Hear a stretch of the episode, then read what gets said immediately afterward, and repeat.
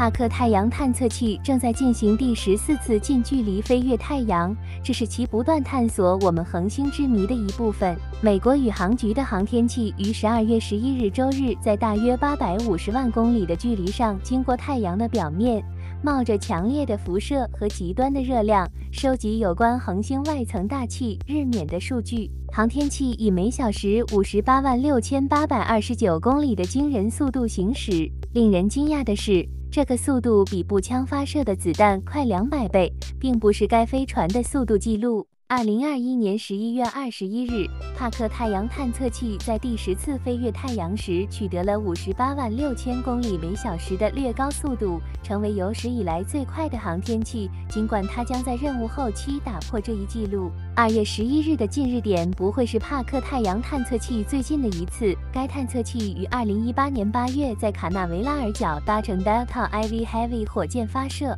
在接下来的飞跃过程中，该航天器将在太阳上前进，最终经过离我们的恒星表面最接近的六百一十一万五千五百公里。帕克太阳探测器比以前的任何飞船都要接近太阳七倍。比最内侧的行星水星要近十倍，这将看到帕克太阳探测器遇到高达两千五百华氏度、一千四百摄氏度的温度。为了抵御这些极端条件，该航天器配备了一个四点五英寸厚、十一点四三厘米的碳复合材料防护罩，使其科学有效载荷保持在室温。帕克太阳探测器的主要目标之一是研究日冕及太阳大气层的最外层，收集的数据可能有助于解决有关太阳的一个最长期的谜团：为什么它的大气层比它的表面更热？恒星物理学理论认为，在恒星等离子体的更深处，压力增加，恒星变得更热。然而，日冕却违背了这种智慧。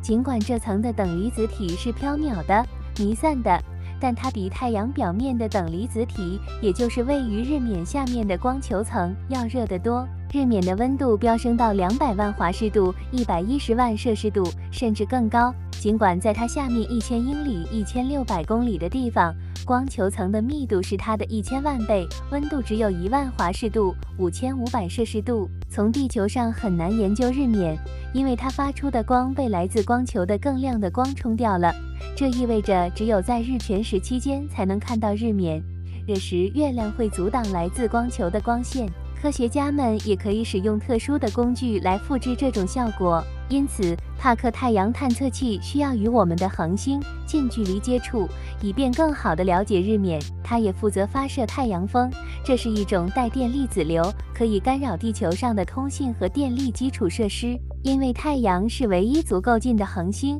可以用这种方式进行研究，对它的更多了解也将帮助科学家了解更远的恒星体。帕克太阳探测器将在二零二三年三月十七日进行下一次，也是第十五次接近太阳，也将到达太阳表面上方约五百三十万英里（八百五十万公里）。今年晚些时候，随着任务在二零二五年接近尾声，该航天器将经过金星，调整其轨道，使之更接近太阳。